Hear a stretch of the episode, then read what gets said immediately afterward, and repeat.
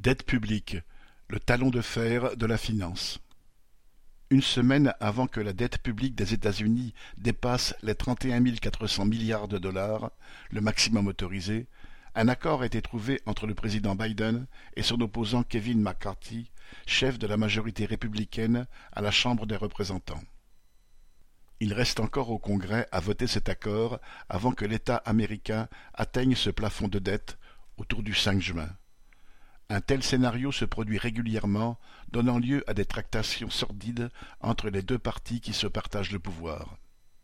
Les républicains viennent ainsi d'obtenir des coupes budgétaires dans les dépenses sociales de l'État fédéral qui excluront des pauvres de l'aide alimentaire si elles sont votées en accord avec les démocrates.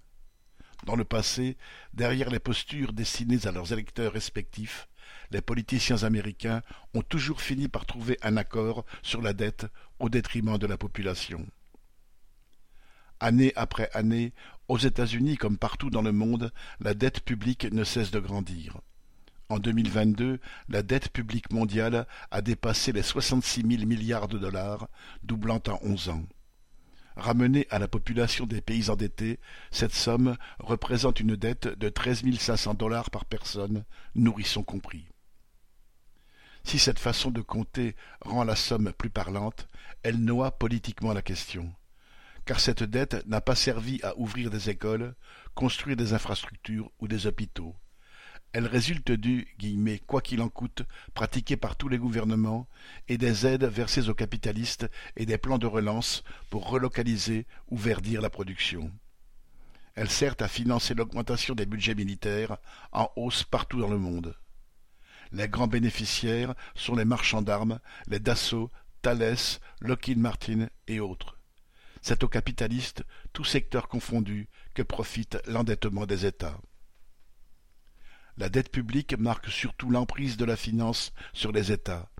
Pour les banquiers, leur prêter avec intérêt, c'est s'assurer un profit régulier sans réaliser le moindre investissement et sans prendre de risques.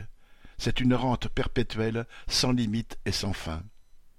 Avec le relèvement des taux d'intérêt par les banques centrales, sous prétexte de juguler l'inflation, les conditions d'emprunt se durcissent, tandis que la rente augmente pour les financiers. L'an dernier, aux États-Unis, les sommes remboursées ont dépassé 400 milliards de dollars, le tiers du budget de la sécurité sociale américaine.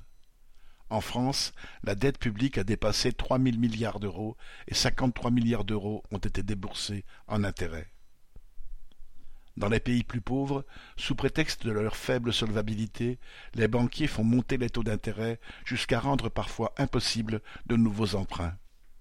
Pour continuer à prêter, FMI, Banque centrale et grandes puissances exigent alors des coupes claires dans les subventions aux produits de première nécessité et des privatisations. La dette publique est la voie principale par laquelle la bourgeoisie pompe les richesses créées par les travailleurs. Pour stopper le nœud coulant de la dette, il n'y aura pas d'autre voie que d'exproprier les banquiers sans indemnité ni rachat. Xavier Lachaud